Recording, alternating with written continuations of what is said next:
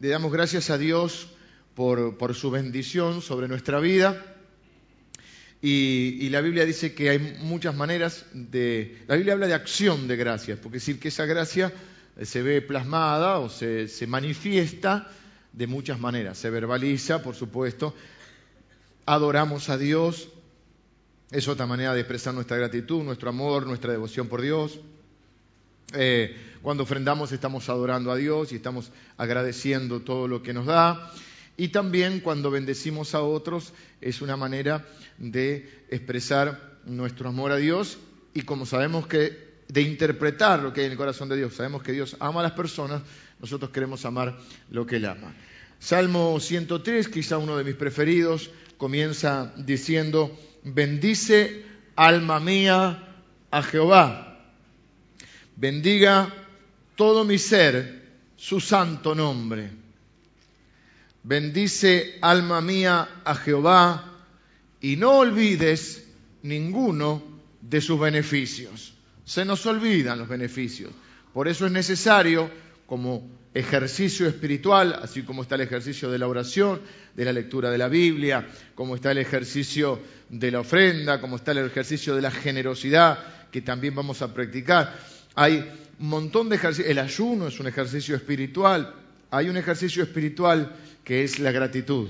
Y en Tesalonicenses les decía, en el, primer libro, la primera carta a los tesalonicenses, en el capítulo 5, del versículo 12 al 24, hay toda una serie de ejercicios espirituales que nos ponen en forma espiritual para poder vivir mejor y poder aprovechar, si sería la palabra, captar, eh, eh, disfrutar de la bendición de Dios. Y uno de esos ejercicios, dice la Biblia, sean agradecidos en todo o den gracias en todo. Esta es la voluntad de Dios. La voluntad de Dios es que seamos personas agradecidas porque Dios sabe que en ese agradecimiento hay un ciclo, como está muy de moda decir ahora, un ciclo virtuoso.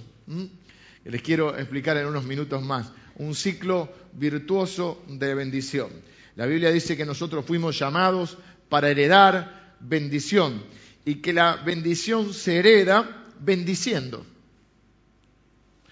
¿Mm? Dice la Biblia, no devolviendo mal por mal, antes bien, o sea, eh, por el contrario, diría, bendiciendo, sabiendo que fuimos llamados para heredar bendición. Así que la bendición, ¿cómo se hereda? Bendiciendo, en ese círculo este, o en ese ciclo eh, de bendición, ese ciclo virtuoso en nuestra vida.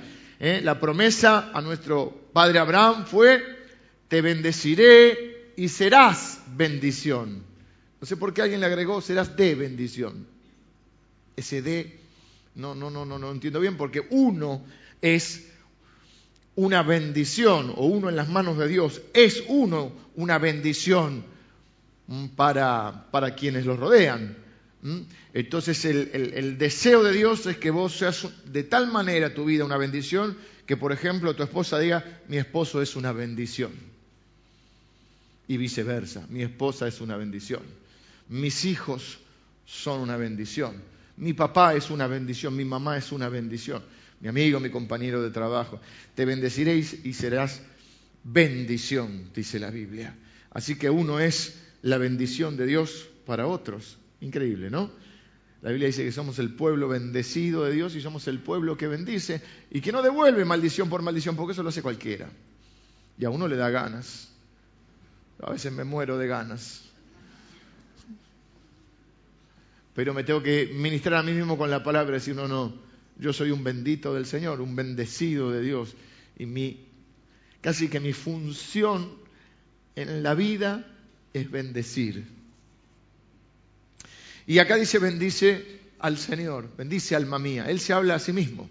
Y se habla al alma, donde están las emociones, donde está la mente, que hay que renovar, dice la Biblia, porque esa mente eh, se, conflictúa. Después, este año quizá en algún momento eh, profundice más lo que hablamos la otra vez acerca de esos deseos que conviven dentro nuestro, porque a veces nos genera confusión y dice, pero ¿cómo si yo soy una nueva persona y me entregué al Señor, por qué dentro mío todavía siguen estando esos deseos que yo pensé que ahora, o sea, antes era malo, ahora pensé que era bueno y ahora me doy cuenta que soy malo. Entonces uno dice, uno, yo soy un hipócrita, yo no me convertí, el Señor no me transformó. Bueno, hay que entender eso que sucede dentro nuestro. Pero la Biblia dice que ahí donde está el alma, eh, a veces eh, el alma nos puede jugar una mala pasada y entonces hay que ministrarse, como digo yo, a uno mismo con la palabra de Dios. Y el rey David se ministra diciendo, bendice alma mía al Señor, no olvides ninguno de sus beneficios. Eh, cuando uno olvida los beneficios de Dios, uno se pone quejoso. Uno se pone... Y estamos en un país que es quejoso. Y es un país que a veces también nos da, nos da margen, eh, nos da de comer para que uno diga, eh, no es como allá no es como en otros lados. ¿Vieron ese típico mm, de nosotros? Ahora, ¿cuántas cosas podemos tener razón? Yo digo que el que busca encuentra. Jesús lo dijo. Que el que busca encuentra.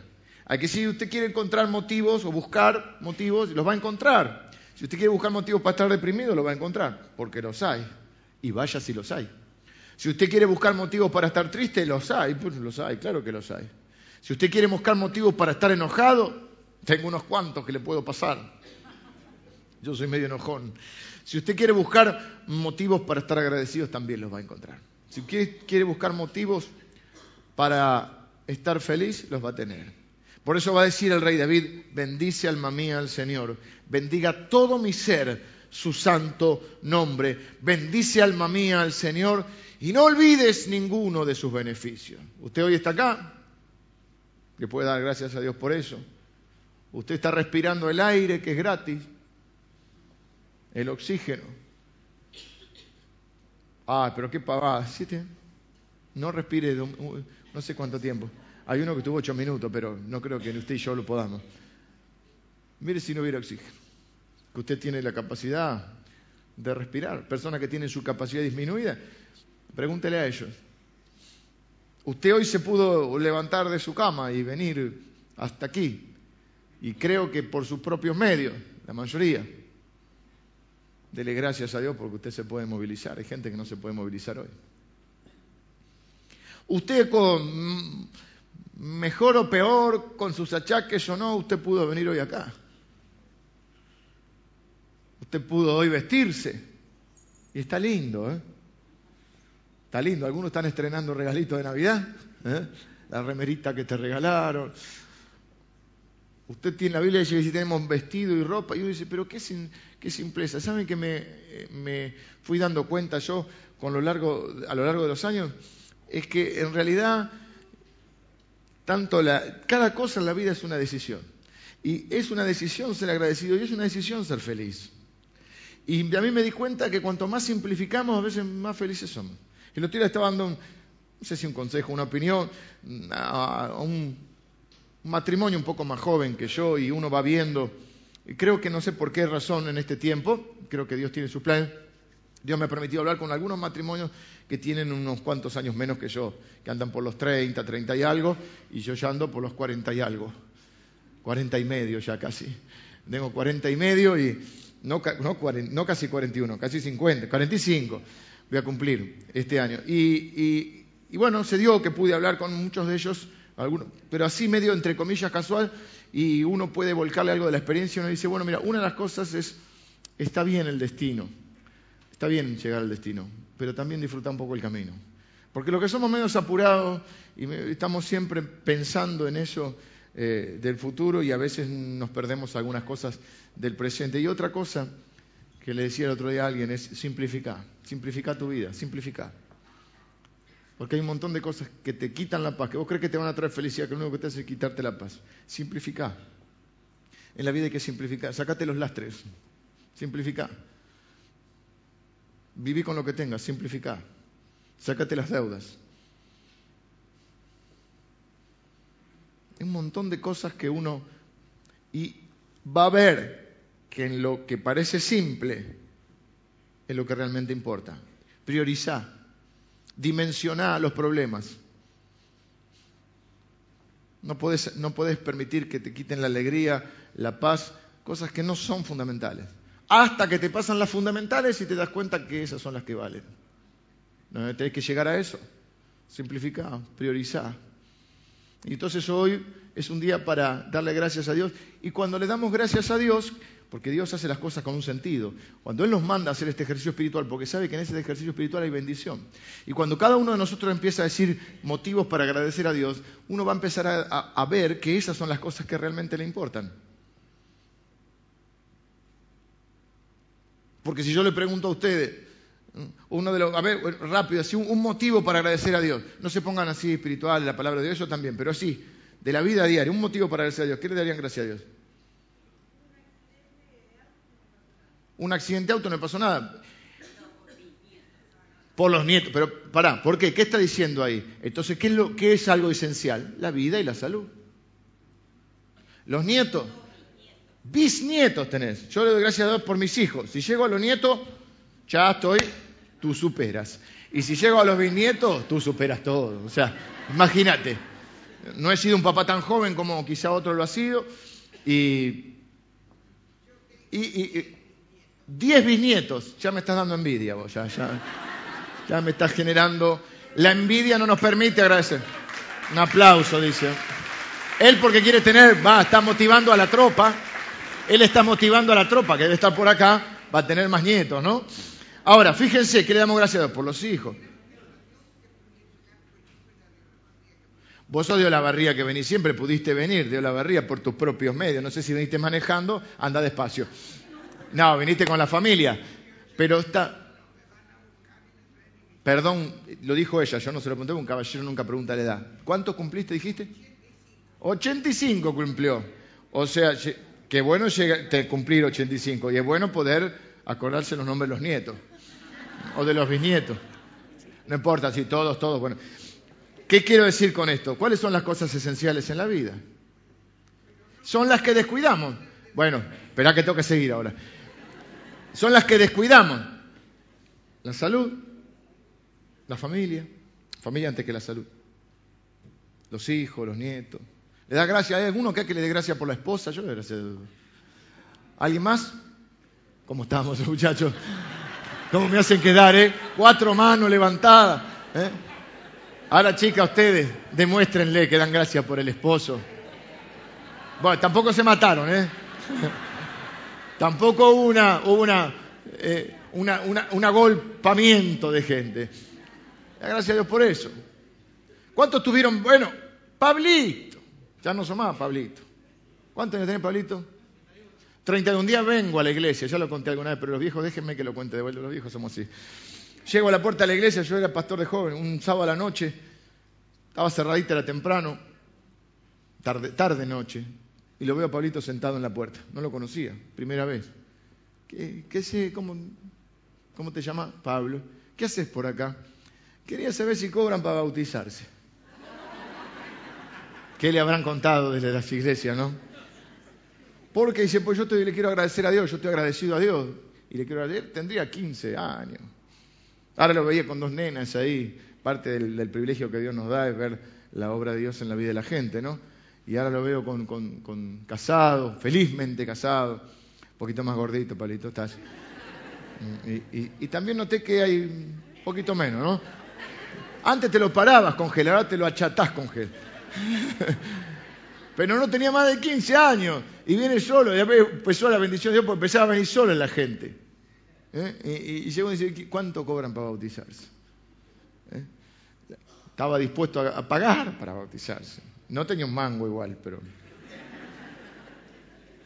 Ahora Pablito es abogado y tiene dos criaturas y tiene una esposa. Y bueno, y así Dios va haciendo nuestra vida. Entonces es bueno el ejercicio de parar, mirar para atrás otra cosa que yo pensaba en este tiempo, y hablaba con Lili y creo que también con algunos hermanos más, esto que le decía, si yo mirar tanto que a veces uno se apura en la vida y quiere... No está mal esforzarse, mirar el futuro, obviamente, pero también poder disfrutar el camino de tanto en tanto hacer estos partes. Y yo le preguntaba, le, comentaba a Lili, si, si antes, a los 20 años, por decir, me hubiesen dicho que iba a tener lo que tengo hoy en todos los aspectos de la vida, no, solo y ni, principalmente el material, pero el material incluido, pero en cuanto a la familia y un montón de cosas, todo lo que Dios me ha dado hoy, pero yo hubiese firmado por mucho menos. por mucho menos hubiese firmado. ¿Se entiende lo que quiero decir? Que Dios nos ha sorprendido, nos ha bendecido. Y, y dice, no olvides ninguno de sus beneficios. Y seguramente cuando empezamos a quejarnos y a mirar esa mirada negativa, se nos va perdiendo el agradecimiento. Y estos días como hoy son esos días de ejercicio espiritual donde lo que hacemos es parar, frenar un poco. Ya que a la gente le gusta hacer tanto balance, yo no hago balance el fin de año, no sé, de contrera nomás. Lo hago en las vacaciones, me gusta más en las vacaciones quizá. Pero este, para muchos ya es parte de esas vacaciones y decir, yo hoy tengo que parar y decirle gracias a Dios, tengo que darle gracias a Dios. Y por los nietos, por los bisnietos, por la salud. Algunos lograron este año, algunos fueron papás este año, tuvieron un hijo, una hija este año. algunos se les casó la hija, bueno, ¿qué va a ser? Eso ya no es tan bendición, pero... algunos otros compraron su primera casa este año.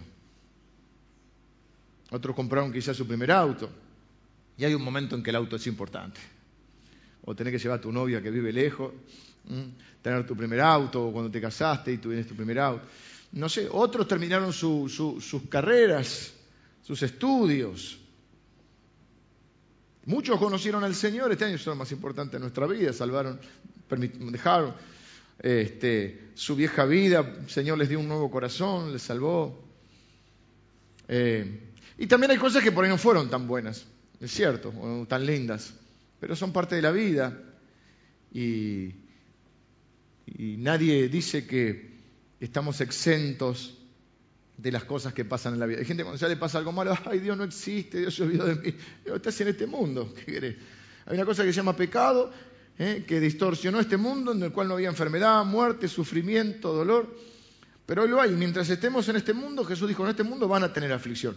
Pero confíen porque yo he vencido al mundo. Quiero eh, aclarar algo, porque hay gente que dice, o podría estar pensando alguien acá, y fácil para usted, ¿no? Seguro que a usted le sale todo bien. Así me dijo un día uno. Uno había tenido yo para común esa semana, hace un par de años de esto. Una semana que me habían pasado un montón de cosas. No buenas, diría. Y, no, y diría Lucas, no pocas. Y estoy bajando del auto para una reunión, era la noche. Y estoy sacando algo del baúl, todavía no estaba el estacionamiento, estacionábamos en la puerta, no estaba esta parte. Y me acerca un pibito, un pibe, pero no tan pibito, ya, un pibe grande. Y me dice, a usted sí que le va bien, ¿eh? Y a mí me dio, en vez de darme bronca, que podía haberme dado bronca porque no he tenido una buena semana, me dio casi como una mezcla de, no sé, como de buen humor del Señor que me traía ese, ese, a vos sí que te va bien. Cuando no yo creía que no me había ido muy bien esa semana y, como diciendo si supieras, ¿viste? Y, cómo uno idealiza la vida a veces de los demás. Entonces por ahí alguno está pensando, a vos sí que vos te va todo bien. La verdad es que yo tengo un montón de cosas para agradecerle a Dios. Y estoy eligiendo contar esas cosas. Y los que me conocen saben que no fue un año tampoco tan fácil para mí. Sin embargo, la gente siempre piensa que la vida del otro es más fácil y que el otro tiene más bendiciones que uno. Y no es lo que la Biblia dice. Porque la Biblia dice que Dios no hace acepción de personas. La Biblia dice en Deuteronomio, por ejemplo, también lo dice eh, el apóstol Pedro en Hechos, dice, ahora entiendo que Dios no hace diferencia o acepción de personas, pero dice que Dios no hace acepción de personas. Eso quiere decir que Dios quiere bendecir a todos. Sin embargo, hay gente que pareciera que es más bendecida que otra. Pareciera que hay gente que disfruta más de la vida que otros. Viste que te encontrás con gente y dices, ¿cómo andas? Oh, había un, conocido mío que le preguntabas, ¿cómo andas? Te decían, mejor no conviene. Oh. Y hay gente que vos lo encontrás y decís, che, pero este siempre le va bien. No estamos hablando de alguien superficial que todo el día está hablando en broma, hace chistes, que lo cual no es malo hacer chistes, pero bueno, a veces hay que hablar en serio. No me refiero a eso. Me refiero a que no te parece que hay gente que, che, pero este está siempre bendecido. Y vos, quizá, o alguno de ustedes, no se siente tan bendecido. Y medio que tiene este, como me agarró con la hermana, me diez bisnietos, ¿viste? Y decís, ah". ¿no te pasó un poquito a veces? ¿No te parece que hay gente que está recontra bendecida? Sí, yo estoy bendecido, sí, le doy gracias a Dios por los hijos. No son los hijos del otro, pero tengo estas bestias acá. Eh, le doy gracias a Dios por mi, viene uno y dice, le doy gracias a Dios por mi esposa. Y el tipo de una esposa buena, espiritual, hermosa. Yo decir, bueno, yo también. Y así, ¿no? Eh, y viene uno eh, y, llega un auto nuevo y hay gente que se alegra y otros que dicen, alguno habrá embromado. En cambio yo pero yo soy fiel al Señor. Gracias, Señor, por esta porquería que me diste.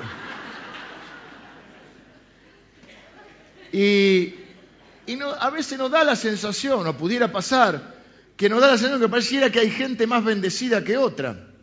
¿Será así? ¿Será que Dios tiene preferidos? Bueno, no es lo que la Biblia dice. Pero como dice una amiga mía, Moniquita, Dios no tiene preferido, pero hay algunos que lo prefieren a Él. Entonces voy a explicar, a ver si puedo explicar esto con un versículo. Es una ilustración eh, que sale de la palabra de Dios, que está en Job capítulo 36. Job, usted no sé si lo conoce. No creo que lo conozca, porque si usted lo conoce tiene más de ochenta y pico. Usted. Así que si lo conoce a Job, está complicado. Pero ¿sabe que hay un libro en la Biblia? No sé si lo sabe, que se llama Job. Porque cuenta la historia de Job. Job, eh, ¿cómo explicarle? ¿Usted vio alguna vez la familia Ingalls? Los más viejitos, los Pérez García. Bueno, Job eh, le iba peor que a ellos, que los Pérez García. Y que, a, y que a los Ingalls. Tenía más problemas que los Ingalls. Pero Job también tiene ahí, dice la Biblia, que perdió todo, todo. Pero que nunca eh, deshonró a Dios. En todo lo que hizo Job nunca pecó. Y en un momento en el libro de Job, no está hablando Job, está hablando uno de los amigos que más, más vale perderlo que encontrarlo. Hay, hay personas que son lastres, no quiero decirlo, pero bueno. Y uno de estos no significa que no daba un buen consejo. El problema es que a veces como lo daba. Algunos predican y algunos piedrican, te tiran con piedra. Bueno, era lo que pasaba con, con este que se llamaba Eliú. Pero lo que dice está bien. El tema es con el corazón que lo dice, ¿no? Pero él dice, eh, no le dije, Job, Job 36, 26. Dice, he aquí, Dios es grande y nosotros no le conocemos. Está diciendo, bueno, no tenemos idea de lo grande que es Dios. Ni se puede seguir la huella de sus años. Si Dios es eterno. Está hablando como de la grandeza de Dios. Y él dice, Él atrae las gotas de las aguas al transformarse en vapor en lluvia.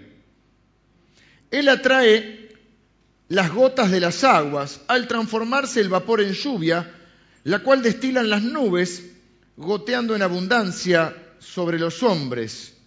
¿Quién podrá comprender la extensión de las nubes?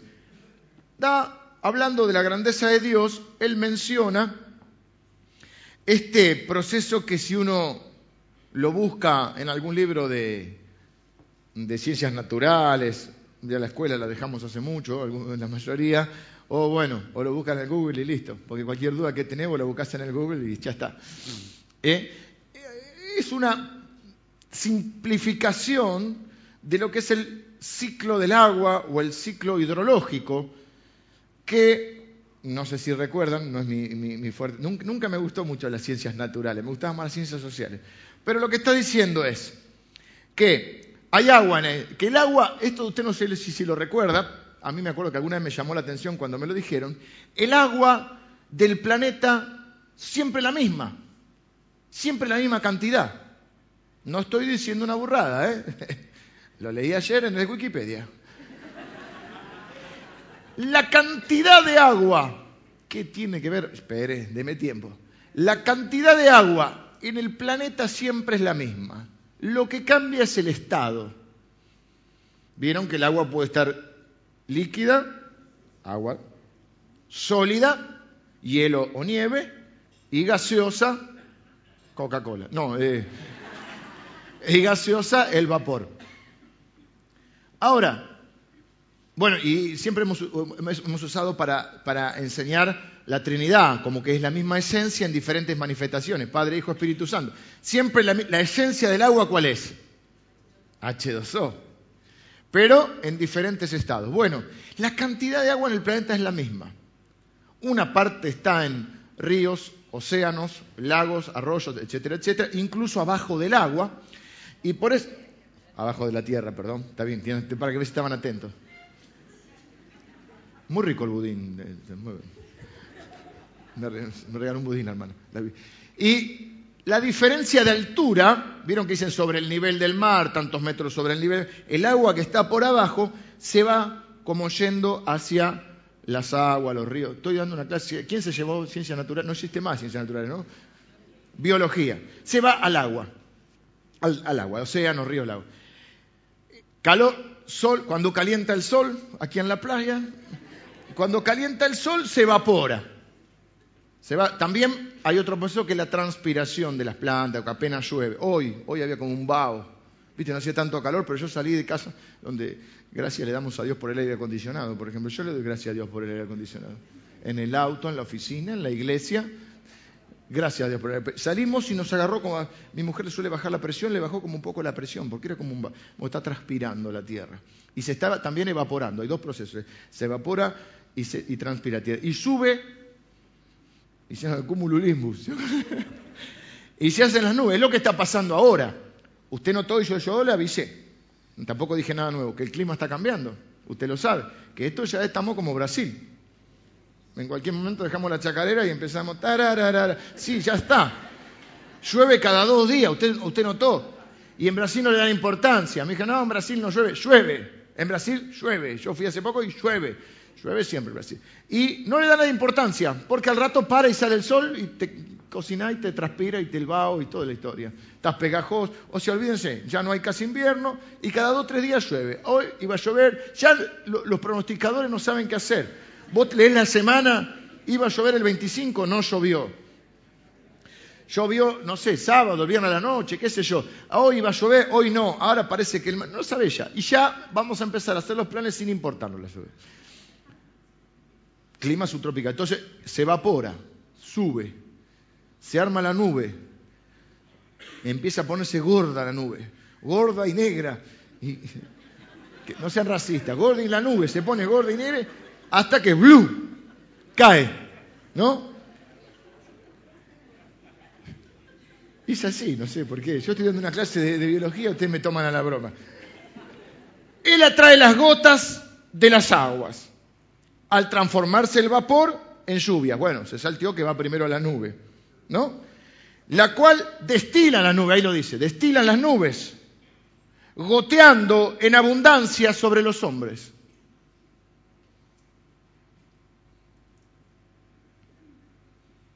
Entonces, es una ilustración, que por otro lado no es mío, lo leí, de lo que sucede con nuestra gratitud a Dios.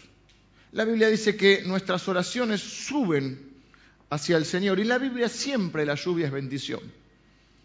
Siempre dice Dios le va a dar la lluvia temprana y la tardía. Dios es un Dios bueno que hace llover sobre justos y sobre injustos. Eh, siempre la lluvia es una figura de la bendición de Dios. Y de alguna manera nuestro Dios es aquel que alumbra nuestra vida trayéndonos amor, cobijo, bendición, provisión, todo lo que usted pueda englobar en esa bendición de Dios. Que dice la Biblia por otra parte que Dios no hace acepción de personas, sino que Dios quiere bendecir a todos por igual, ama a todos por igual. Ve que lo que va cambiando, no sé si me va agarrando, lo que va cambiando es la respuesta de cada uno. Dios hace salir su sol sobre todos los hombres. Dios expresa su amor para con todos los hombres, su misericordia. Pero no todo el mundo valora esa bendición, esos rayos de sol que trae Dios a nuestra vida. Cuando nosotros respondemos en gratitud, en amor, en adoración, lo que estamos haciendo es elevando hacia Dios nuestra gratitud. Es como el vapor, es una figura. Y lo que va generando eso es ese ciclo de bendición donde dice, bendice al Señor y bendiga todo mi ser su santo nombre. Y no me olvido ninguno de sus beneficios. Él es el que perdona todas mis maldades. Él es el que sana todas mis dolencias. Él es el que rescata del hoyo mi vida, el que me corona de favores y misericordia. Y yo voy generando una gratitud a Dios, un amor, una devoción que devuelvo a Dios o que envío a Dios de muchas maneras en mi adoración, en mi andar diario, en mi oración, en mi bendición a otros, porque mucho de mi servicio al prójimo, en última instancia, es un servicio a Dios, porque yo amo a los demás porque le amo a Dios. Y quiero hacerle bien a otros porque sé que eso alegra el corazón de Dios y que quiero ser útil para Dios. Ahora, eso produce un ciclo de bendición en nuestra vida te bendeciré y serás bendición. Y cuando uno está bendiciendo a Dios de todas las maneras posibles en que uno puede, con diferentes acciones de gracia, lo que uno va es elevando hacia Dios esa gratitud y se va formando una nube de bendición. Que luego, en ese ciclo virtuoso, llega un momento en que Dios derrama esa lluvia de bendición. Por eso, la Biblia dice, que nuestra obra en el Señor, por ejemplo, no es en vano. Que todo lo que hagamos lo hagamos como para Dios, dándole gracias, dándole gloria a Dios. Entonces no es que hay gente privilegiada o gente preferida por Dios, pero hay gente que lo prefiere a Dios y alimenta ese círculo de bendición, ese ciclo de bendición. Hay otros que no. Algunos de ustedes ¿eh? les está por llover una nube de bendición muy grande. Y algunos de ustedes tienen una nubecita acá. Estoy preocupado por su nube. Algunos de ustedes suben queja, maldición, inconformismo, envidia, celos.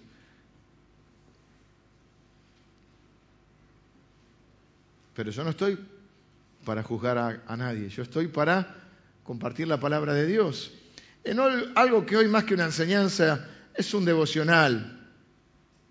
Pero cada vez que nosotros alimentamos ese ciclo de bendición, por eso usted va a escuchar que mucha gente dice, no corte la bendición, vienen como las cadenas de los mails. Si cortas esta cadena y no se lo envías a 10, ¿eh? te pasará un tren por encima, no pasa el tren por mi casa, no importa es un mail. Y dice uno, ¿eh? Te pasará lo que le pasó a este. Y hay uno. No corte el ciclo de bendición. Y gran parte de ese ciclo de la bendición se produce por gratitud. Le voy a hacer otro ejemplo. La gente bendecida, ¿usted no nota que es agradecida? En realidad no sabemos si es tan bendecida o tan agradecida o ambas cosas. Pero nos pasa también que hay gente que parece que sí, nunca le va bien. Nunca una buena para contar. Esa gente que uno no sabe si preguntarle cómo estás o decirle qué tal, qué tal. Es más, usted no, en esta iglesia no, pero en otro lado yo he visto. Usted hay gente capaz de cruzar la calle para no... Esa gente que uno hay gente que no decodifica los mensajes. Y cuando uno dice, ¿cómo estás? Es un saludo. Es un hola. El otro no lo entendió. Entonces te dice, te cuento. Y empiezan. Ah, vos decís a este.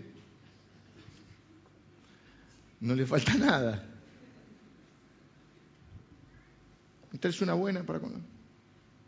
¿No tenés beneficios para contar de Dios? Yo sé que sí.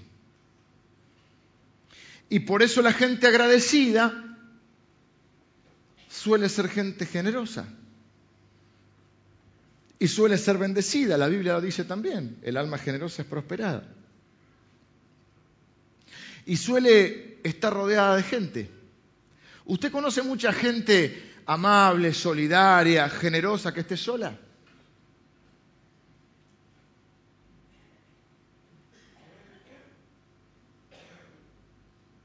A mí nadie me ayuda. ¿A cuántos ayudaste en este tiempo? A mí nadie me llama. ¿A cuántos llamaste? La Biblia dice que lo que uno siempre va a cosechar. Tenés que empezar, si, si, no estás cosechando, tenés que empezar a sembrar. Empezar a sembrar amor, empezar a sembrar comprensión, empezar a sembrar solidaridad. ¿Cómo puede ser? Nadie me entiende, nadie te entiende. Es como ese que iba a contramano y decía, todos contramano. Todos contramano. Nadie te entiende. Hay gente que tiene un espíritu como de, no sé si también lo notaste, como de exigencia. Con Dios y con, los, con, todo.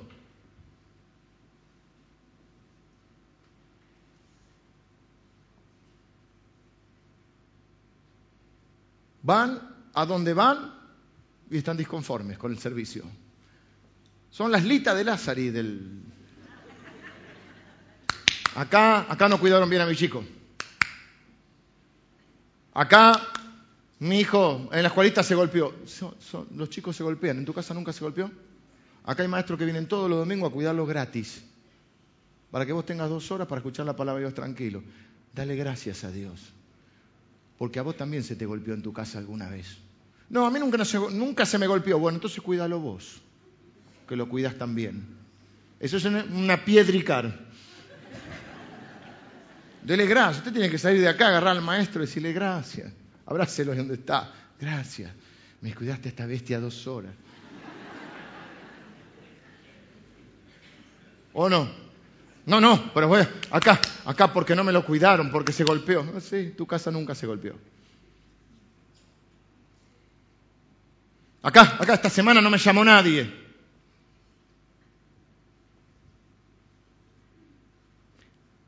Ven que hay como dos actitudes diferentes.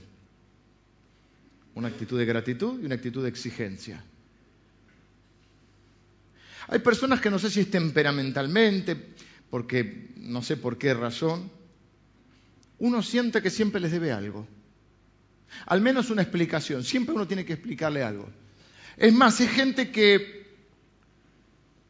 es gente hipotética, no estoy pensando en nadie, en serio, digo. Que, que vos no sabés si contarle la bendición. Estamos tan acostumbrados a esto que a veces, a veces uno dice, mejor no le cuento la bendición, porque no sé si se va a alegrar. Algunos se alegran genuinamente y, te agradecen, otros te dicen, mmm, qué bendición, y están, están pensando, ¿por qué Dios no se los dio a ellos? Y a este sí. Y hay otros que directamente te dicen, ¿no? Este, o manifiestan su, desagrado. Y vos mejor no contemos. Los que tenemos más, más, añitos acá, no nos pasó y no estamos ya acostumbrados a que antes contábamos, ah, todas las bendiciones, contentos, y ahora vamos a ver a quién le contamos. Por la duda. Y a veces uno tiene hasta que decir a su propio chiquito, no cuenten la bendición.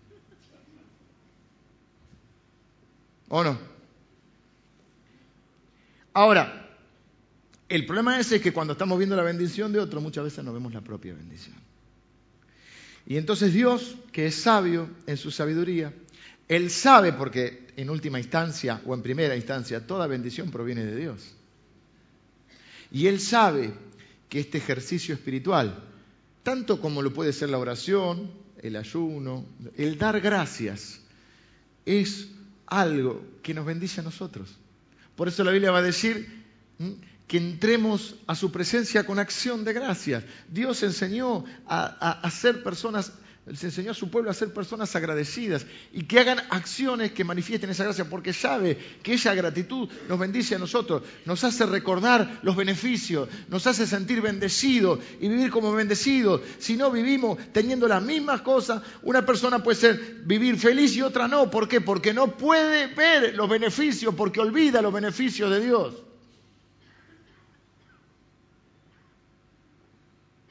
Rintintín. Bueno, llegado a esto, hacemos un parate que no, no termino, no voy al baño tampoco.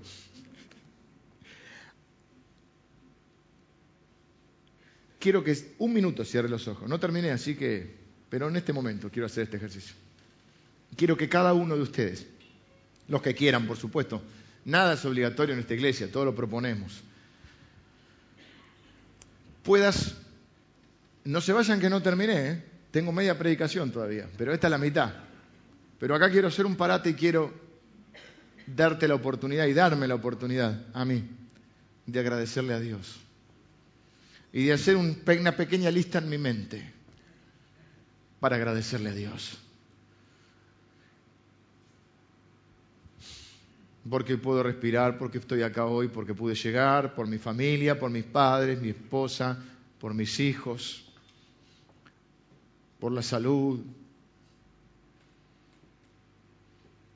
por el techo, por la comida, por, el, por la ropa, por la salvación, por el Espíritu Santo en mi vida, por la palabra de Dios, por Jesucristo caminando al lado mío, por sus promesas, por los hermanos, por la iglesia bendita, por los que sí me llaman, sí me ayudan, sí me bendicen por la lluvia que Dios derrama sobre mi vida en variadas formas y darle gracias a Dios. Y ahí donde estás, ahí donde estás.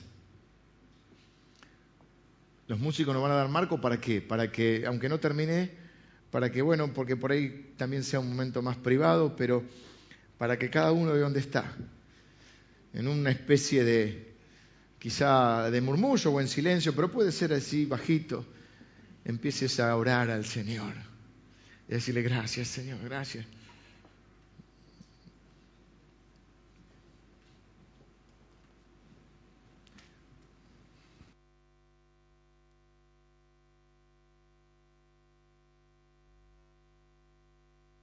Darle gracias a Dios ahora.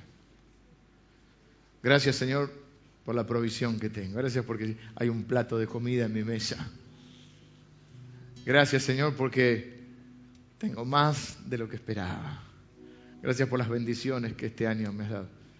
Gracias Señor por las veces que me decís que no, para cuidarme, para cuidar mi corazón. Gracias por este año que ha sido, no una frase hecha, pero es una realidad en nuestra vida, ha sido un año más de vida.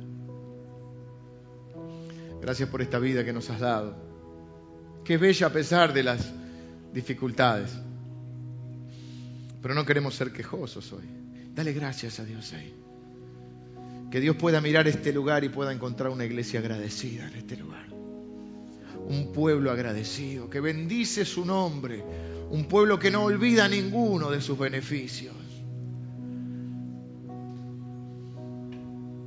Gracias, Señor. Yo me voy a tomar este minuto para agradecerle también a Dios. Voy a cerrar mi micrófono un minuto para hacer mi propia oración. Pero ahí donde estás, en este lugar se pueda levantar un murmullo como ese vapor, para que Dios no solo encuentre una persona agradecida, sino un pueblo agradecido, una iglesia agradecida, una iglesia que sabe que todo lo que tiene y todo lo que es es por su gracia, por su infinita misericordia, no por méritos propios, sino por los méritos de Cristo, el cual nos bendijo con toda bendición. Y ahí se empieza en este lugar a levantar un murmullo de gratitud a Dios, donde le podamos decir gracias Señor, muchas gracias Señor. No me olvido ninguno de tus beneficios, Señor. Dale gracias ahí donde estás, lo con ganas, ponle onda.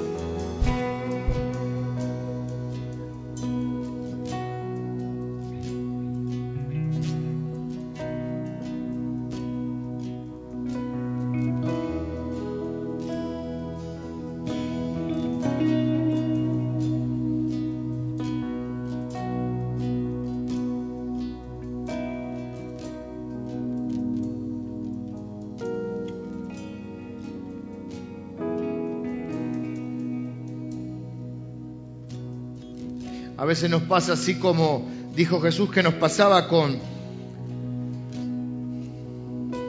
con la viga y la, en la viga en nuestro propio ojo y la, paja en el ojo ajeno, que, que nos es más fácil ver la paja en el ojo ajeno que nuestra propia viga. Así nos pasa a veces con la gratitud y la queja. Nos es más fácil, nos nace naturalmente ver lo que está mal que lo que está bien, ver lo que nos falta que ver lo que tenemos. A veces nos pasa y hay que contrarrestar eso con los ejercicios espirituales que vienen a traernos la mente y los pensamientos de Dios. Un Dios que es bien pensado, que tiene pensamientos de bien para nosotros. El agradecer a Dios nos va quitando temores de nuestra vida porque decimos, el mismo Dios que me ayudó ayer es el Dios que me ayuda hoy y me va a ayudar mañana. El mismo Dios que ayer me rescató mm, es el Dios que en cualquier circunstancia va a venir a rescatarme. El mismo Dios que obró en mi favor es el Dios que sigue obrando en mi favor. La gratitud comienza a generarte fe y quizás sea parte de la bendición de Dios, que tu fe aumente al recordar las maravillas de Dios en tu vida de ese Dios que te colma de favores y de misericordias, que hace que te rejuvenezcas, dice la Biblia, una especie de, lifting espiritual, que te rejuvenezcas.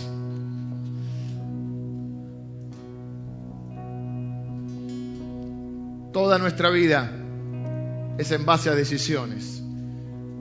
Y yo quiero desafiarte hoy y motivarte a que decidas transformarte en una persona agradecida. Decidas desechar de tu vida la maldición, el maldecir, el decir mal, el quejarse, el hablar mal, el criticar, el envidiar,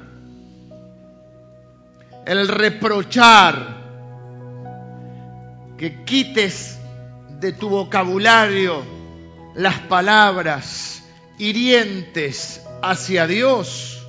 ¿Sabes que vos podés ser hiriente hacia Dios? En un momento Dios le recrimina a su pueblo y le dice, vuestras palabras han sido duras contra mí. Me han lastimado el corazón, dice Dios. Cuando uno se queja, cuando uno empieza a pronosticar el mal sobre su vida, en otras palabras está diciendo, yo no sé si Dios me puede cuidar, yo no sé si Dios lo está haciendo bien, yo no sé si Dios me ama lo suficiente o tiene el poder suficiente para ocuparse de mí. Uno comienza a dañar el corazón de Dios, pero uno puede bendecir a Dios. Y hoy yo quiero que decidas, y quiero decidir yo, ser un hombre agradecido, una persona que valore la bendición de Dios yo quiero, uno vive de acuerdo a lo que cree, mi hermano. Y si uno cree que es bendecido, uno va a vivir como un bendecido. Pero si uno cree que es una persona que no ha sido favorecida, uno va a vivir como eso. Si uno cree que tiene mala suerte, uno va a vivir pensando y adjudicando cada episodio, relacionándolo en su mente y pensando, ve, esto me pasa porque tengo mala suerte. Y no va a poder percibir ni ver las veces que sí recibe cosas que le agradan, porque está pendiente de lo otro, está focalizado en eso. Su percepción se distorsiona, créanme que esto sucede. Y solo puede percibir determinadas cosas. Por eso Dios que es sabio, sabe que el primer bendecido al ser agradecido es uno mismo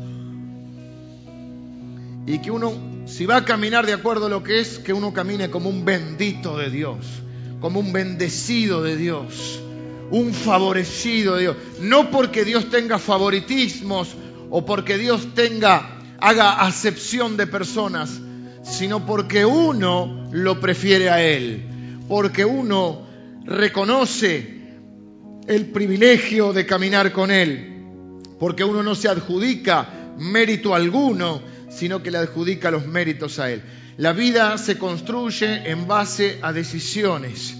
Y hay muchos de ustedes que hoy, en estos días, que fin de hoy, que es 28, están decidiendo cosas. Este año que viene, voy a estudiar inglés. Este año que viene voy a terminar la secundaria. Este año que viene voy a cambiar el auto. Este año que viene, algunos dicen me caso. Yo sé que algunos se casan. Arrancamos el año con dos casamientos en enero. Este año me caso. Este año vamos a intentar tener un hijo. Este año nos vamos a mudar. Este año empiezo la dieta. Este año empiezo el running, el ejercicio. Y así cada uno toma, de, este año voy a completar el discipulado, este año me voy a bautizar, este año voy a, voy a traer mis hijos a la escuelita bíblica. Uno va tomando decisiones, la vida se construye en base a decisiones. Por eso, creo que la mejor manera de comenzar este 2015, la mejor decisión para este año es poder decidir seguir al Señor, seguir a nuestro Dios, pase lo que pase y venga lo que venga sobre nuestra vida. Dios es Dios cuando me va bien y es Dios cuando no me va tan bien. Dios es Dios cuando tengo salud y es Dios cuando no tengo salud.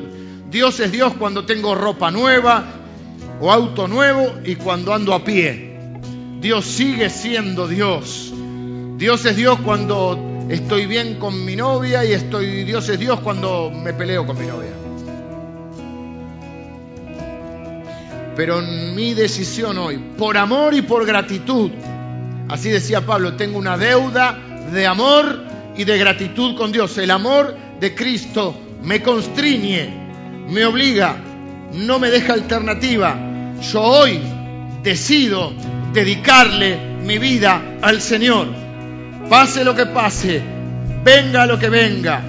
Yo quiero preguntar hoy quién quiere hacerlo hoy conmigo. Algunos lo van a hacer por primera vez hoy.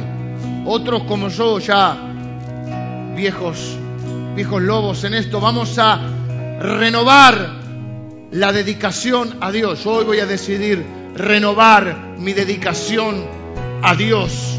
Voy a, decidir dedicarle a Dios todos los días de mi vida. Voy a decidirle seguirle, servirle, amarle y honrarle porque tengo una deuda de gratitud y de amor a Él. No porque yo vaya a querer ganarme nada, sino porque es un amor el de Dios tan arrollador, tan incomprensible para mí, tan maravilloso, que quiero vivir para Él y con Él. Cuando estaba eh, eh, terminando de, haciendo mi, mensaje de hoy, el mensaje que tenía para traerles, y estaba proponiendo, creo que de parte de Dios, obviamente, esta última decisión, este final, me acordé de una muy, muy vieja canción que decía, he decidido seguir a Cristo, no vuelvo atrás. Se lo comenté a Mari y se lo comenté al pastor Javi por WhatsApp. Y el pastor Javi por WhatsApp me mandó un link, porque el pastor Javi es muy tecnológico. Muy pertinente. Cuando lo abrí el link pensé que era una versión de la canción. Había una versión de la canción. Pero lo que había era algo que yo no sabía de esta canción que tiene añares que ha sido traducida a un montón de idiomas y es muy, muy sencillita. Dice que esta canción, vale, cuento la historia y luego la canción, en una ciudad que se llama Assam, en la India. Resulta que hace muchos años, esta canción tiene muchos años, algunos se van a acordar de esta canción. Un hombre conoció al Señor y en ese tiempo y todavía pasa en muchos lugares de este mundo y ha recrudecido, yo creo, este último tiempo, por eso oramos por la iglesia perseguida. Cuando este hombre se convirtió con su familia, la tribu esa que están, son como castas, como tribu, una especie de jefe de esa tribu en la India, lo llevaron a la plaza central, lo citaron en la plaza central para decirle que si no se volvía atrás en su fe cristiana lo iban a matar a su familia y a él. Y este hombre que había escrito esta canción, que se ve que no era de muchas palabras, pero pasa con los músicos a veces, no son de muchas palabras, pero lo expresan de otra manera, comenzó a cantar la canción que dice, he decidido seguir a Cristo, no vuelvo atrás, no vuelvo atrás. Le mataron los hijos, la esposa y por último a él. Esa canción la había escrito él hace un poquito tiempo, era muy sencilla la canción, tiene un par de estrofas más, pero es muy sencilla. bueno, hasta acá la historia media tristona, pues terminé medio para abajo, pero espere, tiene sus cosas. Cuando pasó algún tiempo, fue tan impactante la decisión de este hombre. La fe impacta la vida de los otros. Que este jefe de este clan se convirtió al Señor. Y también se paró en la plaza. Pero como era el jefe no lo mataron. Como suele suceder. Sino que fue de un impacto a toda esa comunidad y a toda la región. Y esa región fue una de las regiones, la India, que es uno de los países menos evangelizados del mundo, es una de las regiones donde el Evangelio comenzó a promulgarse. Los planes de Dios y los propósitos son diferentes, son impensados para nosotros. Por lo que para nosotros a veces puede parecer algo malo, termina siendo una bendición, porque todo lo que Dios permite en nuestra vida es bendición. Y sin duda, dice la Biblia, además, que hay un lugar especial reservado en los cielos para todos aquellos que hayan dado su vida por el Evangelio. Entonces, la Biblia dice que nada te puede separar del amor de Dios. Nada te puede separar, es verdad. Ni la vida, ni la muerte, ni el hambre, ni la desnudez, ni la tribulación, ni la angustia, ni la enfermedad, ni la muerte, ni ninguna cosa creada. Te puede separar del amor de Dios. Dios no te va a dejar pero vos te podés alejar de Dios, ¿o no? Vos sí te podés alejar de Dios. Y la mejor manera, creo yo, de terminar este, este año comenzar esta transición hacia este nuevo año es renovar nuestro voto de fidelidad al Señor. Yo quiero hacerlo hoy con algunos de ustedes, no quiero que lo haga todo el mundo por hacerlo, pero por, por, por compromiso, sino que realmente los que lo sientan algunos lo van a hacer por primera vez y otros van a renovar ese voto y decir, yo hoy decido seguir a Cristo nuevamente, a dedicarle mi vida, no vuelvo atrás. Por nada del mundo vuelvo atrás. Mi vida le pertenece a Él. Todo lo que tengo y todo lo que soy es por su gracia, por su bendición. Solo lo que hago es responder a esa bendición con gratitud, con amor, con devoción, con dedicación. Por eso quise hoy, en este mensaje muy sencillo, muy sencillo, no dije nada que no conocieras, nada nuevo, pero simplemente traerte esta verdad de Dios, refrescarte esta verdad de Dios, lo que produce la gratitud en nuestra vida, en ese ciclo de bendición. Y desafiarte a que empieces este año diciendo yo, yo Pase lo que pase, voy a dedicar mi vida al Señor. Algunos de ustedes tienen que, dejar de claudicar entre dos pensamientos. ¿Eh? Una vez un profeta dijo, ¿hasta cuándo van a claudicar entre dos pensamientos? Si Dios es Dios, sírvanlo. Y si no es Dios, no lo sirvan y chao. ¿Mm? Pero dejen de claudicar entre dos pensamientos. Y yo quiero hoy desafiarte a que de una vez por todas, ¿eh? hay diferentes historias de vida en cada uno. Hay algunos que por primera vez hoy tienen que decidir seguir a Cristo, empezar una vida nueva, que Dios los está hoy eh, trayendo hacia, atrayendo hacia sí. Hay otros que están años y años ahí dando vuelta y no claudicando entre dos pensamientos y que de una vez por todas necesitan madurar, madurar en el Señor, crecer en el Señor y tomar una decisión, porque la vida está hecha de decisiones. La vida está hecha de decisiones. La decisión más grande que un ser humano puede tomar es caminar con el Señor y decidir, no importa si mañana tengo o no tengo, no importa si Dios me respondió sí, no, más tarde, yo decidí caminar con Él en fidelidad y lo voy a hacer, venga lo que venga en mi vida. Dios va a transformar en su misericordia, en su sabiduría, todas las cosas para mi bien. Yo no puedo hacer que Dios me deje de amar, pero yo puedo decidir alejarme de Él o caminar con Él y servirle a Él con todo mi corazón. Hay algunos de ustedes que este año 2015 se tienen que activar en el Señor. Hay algunos de ustedes que en este 2015 tienen que cambiar su manera de hablar, su manera de ver la vida. Hay algunos de ustedes que tienen que renovar su entendimiento en este tiempo y quitar los ojos de, de lo que están de lo negativo que están viendo, que está trayendo tristeza, angustia y derrota a su corazón y empezar a proclamar las verdades de Dios. Que dice el Señor que aunque mi padre y mi madre me dejaran, Él no me va a dejar.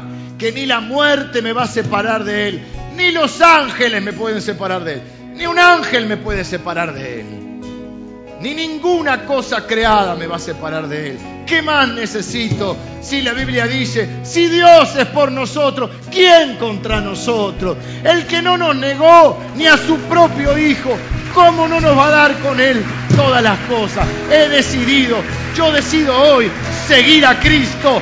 No vuelvo atrás, no vuelvo atrás.